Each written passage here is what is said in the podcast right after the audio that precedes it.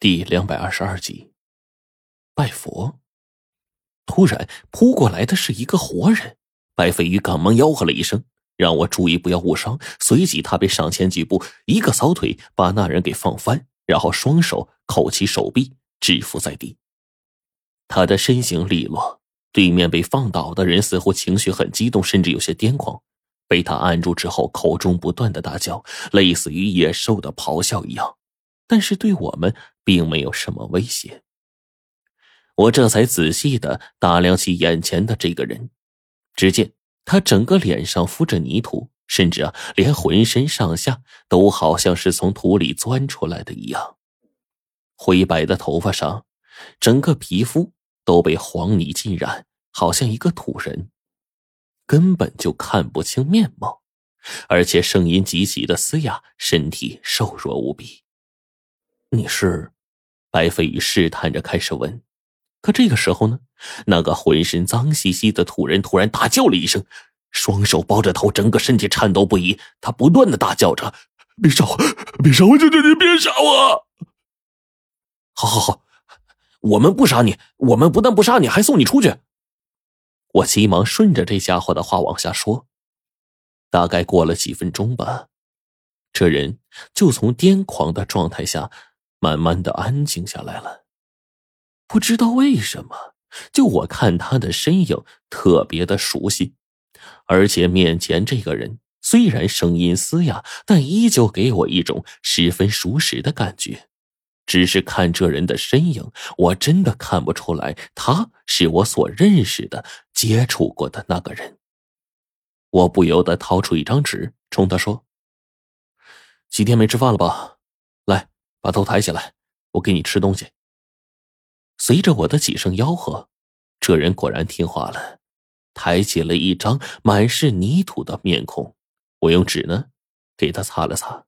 这家伙刚开始是害怕和躲避，但是啊，白飞宇从我们兜里掏出一点食物给他，这家伙也顾不上别的，一口下去了。食物就着嘴边的黄泥，全都咽肚子去了。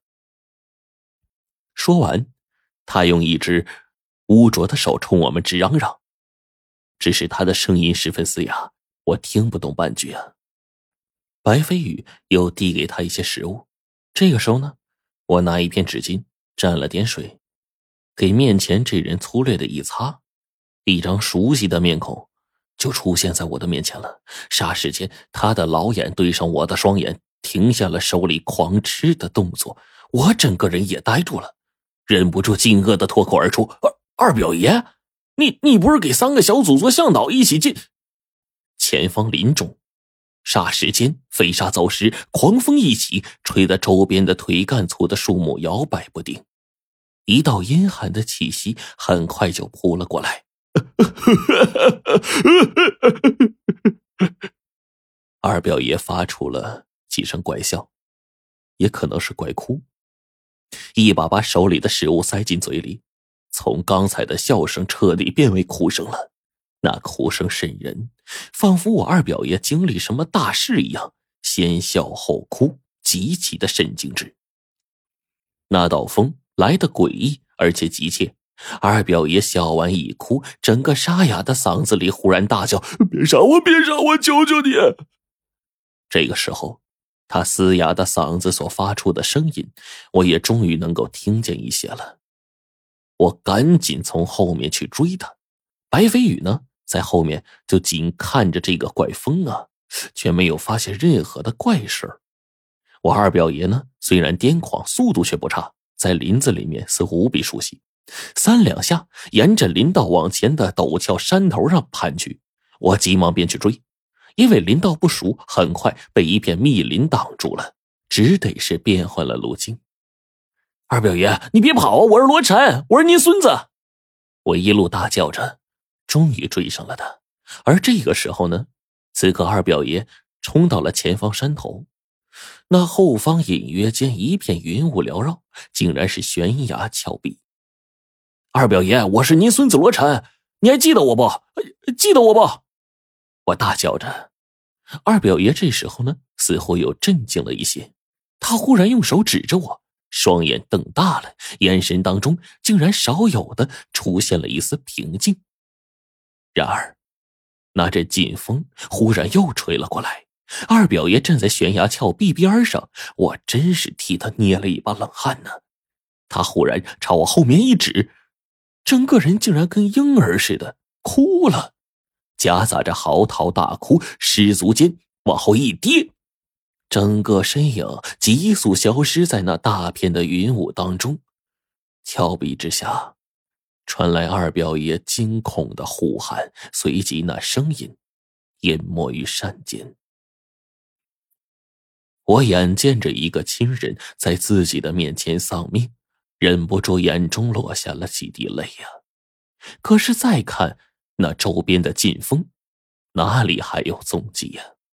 而且刚刚的那阵劲风当中，我根本就没有察觉到什么阴气之类的东西。难保二表爷的死因究竟如何，我却不得而知了。但唯一确定的是，在这白杨沟里，他们肯定经历了不为人知的极其恐怖的经历。那黄队他们十多个人，现在是不是也跟我二表爷一样，成了这番鬼样子呢？危在旦夕了呢！我急忙擦干眼泪，忍着心里的伤痛就往回折返，刚好就遇见刚走上来的白飞宇。白飞宇见我这模样，就知道事情大概了，没再多说什么。我们呢，就按着原路往回走，可这个时候才发现。到整个事情的恐怖之处啊，我们竟然回不去了。刚才一路追寻着二表爷，我暗中啊就把追来的路给记得清清楚楚。而且呢，就算我记不清楚，白飞宇执行任务这么多年，经验肯定比我更加丰富。可是现在我们两个人都找不到出去的路，这绝对不是我们记忆的问题，而是……我们中招了！我急忙拿出罗盘，几下探查之下，发现罗盘的指针摇摆不定，就连方位都不能辨别了。这可比之前遇见女鬼的时候诡异多了呀！那女鬼只能用自己高深的道行给我们障眼法而已，还不能影响到这罗盘。可是呢，现在我们仅仅来到白羊沟，还不曾遇见什么呢？手中的罗盘就失灵了，简直就跟报废了一样。没办法，白程程身上肯定带着那枚玉簪呢。我急忙从兜里把之前偷偷折断放在身上的那个玉簪的残片拿出来，准备施法追踪。现在罗盘大概只能是这样用了。如果可以找到白程程，很有可能找到其他的组员，我们也就有办法一起共同面对。我说干就干，拿出符咒，正准备施令呢。可就在这个时候，诡异的事情又来了。我兜里的无线电话竟然开始发热，只不到半分钟，就滚烫的像烈火灼烧一样。白飞宇眼尖，一见我的反应就知道不好，赶忙大叫：“把发热的东西扔掉！”我赶紧照办。电话拿出来的一刹那。就见电话的电池部位已经开始变形了，这个电话好像开始膨胀了一样，随时都有爆炸的倾向。我急了，赶紧抄手把这东西扔在前面，夹在一棵小树的树杈上。几乎在电话扔出去的后一秒，就听“轰”的一声，卫星电话炸开了，连小树的枝杈都被炸得乱飞，碎屑飞了一地。这个时候啊，我下意识的把背包背着的包拍了拍，糟糕！里面的仪器，背包开始发烫。这一趟几样重要的仪器啊，都背在我后背的背包里。我一下就意识到不好了，赶紧去掏背包里的东西。虽然情况紧急，但也只能这样做。我背包里啊，还放着诸多法器和符咒呢。要是被里面的东西给炸了，到时候在这深山老林中遇到危险，那就真完蛋了。说干就干，我赶紧解开背包。可是那里面越加滚烫的温度，我就知道要完了呀。白飞宇一见不好，上来一脚踹开背包。他把背包口张开，瞬间又合上，里面的一切很重，被他飞快的一脚踹飞，正好从背包里飞出去。他同时呢，合上背包的速度很快，只洒落了几张符纸，却救下了那些法器。就在那些仪器飞出去两米多远的时候，忽然落地炸开，地上顿时被炸开了两道脸盆大小的蘑菇云。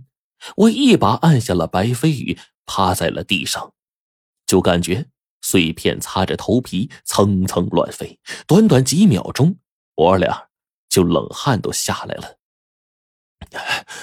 这里太诡异了，咱们带来的一切到了这里竟然会自动充电，令机器的材质膨胀产生爆炸，这太离奇了。白飞宇说着话，就连我自己都大感到不可思议啊！我没敢耽误，赶紧取出失灵的罗盘。此刻的罗盘虽然失灵了，但是用特殊的办法加以引导，应该是可以用的。我忙把玉簪拿出来，不由得心说呀。当时还真留了个心眼儿，不然，现在只怕手忙脚乱了。我立刻烧符念咒，对着玉簪残片加持，放在罗盘上，转而用道术开始追踪玉簪的方位。白程程的身上带着玉簪的另一部分，我应该能顺着这个玉簪找到他们。果然，这一次啊，罗盘没有再出什么岔子，上头的指针指引清晰，且不断的来回摆动，似乎啊。在确定具体的位置，这意思呀，就是另一半玉簪的位置呢，距离我们不远。我跟白飞宇面色一喜，来不及说话就往前赶。一路上钻过山林，大概走了两里多吧。可是就是这两里多，却生生花费了我们一个多小时。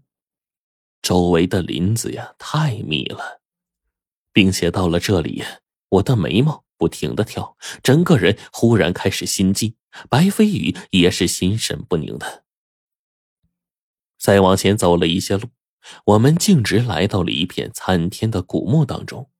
这四周围的树木遮天蔽日，日光极不可见，白天犹如夜幕，树木更是张牙舞爪，怪象频出，显得狰狞恐怖。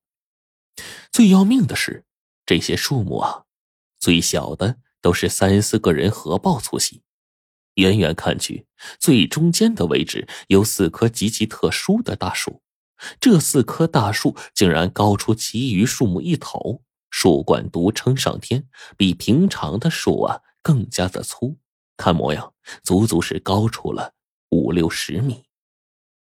我一见这林子呀，便不对，抬手一道辟邪符拿出来，正准备点燃测试一下阴气呢，却不成想。符咒刚一出，还未点燃，竟然自行燃烧了！我惊得不由大叫了一声：“我的妈呀！”你先别叫，现在连妈都叫上了。等下你该叫什么呀？白飞宇忽然来这么一句，我不由得心说：“叔啊，啥时候了还开玩笑啊？”我刚抱怨完，再一回头去看林子正中处，白飞宇指着的景象，整个人都呆住了。这个，这个，这这白白叔，我的个娘啊！你看，这这佛爷咋给羊跪下了呀？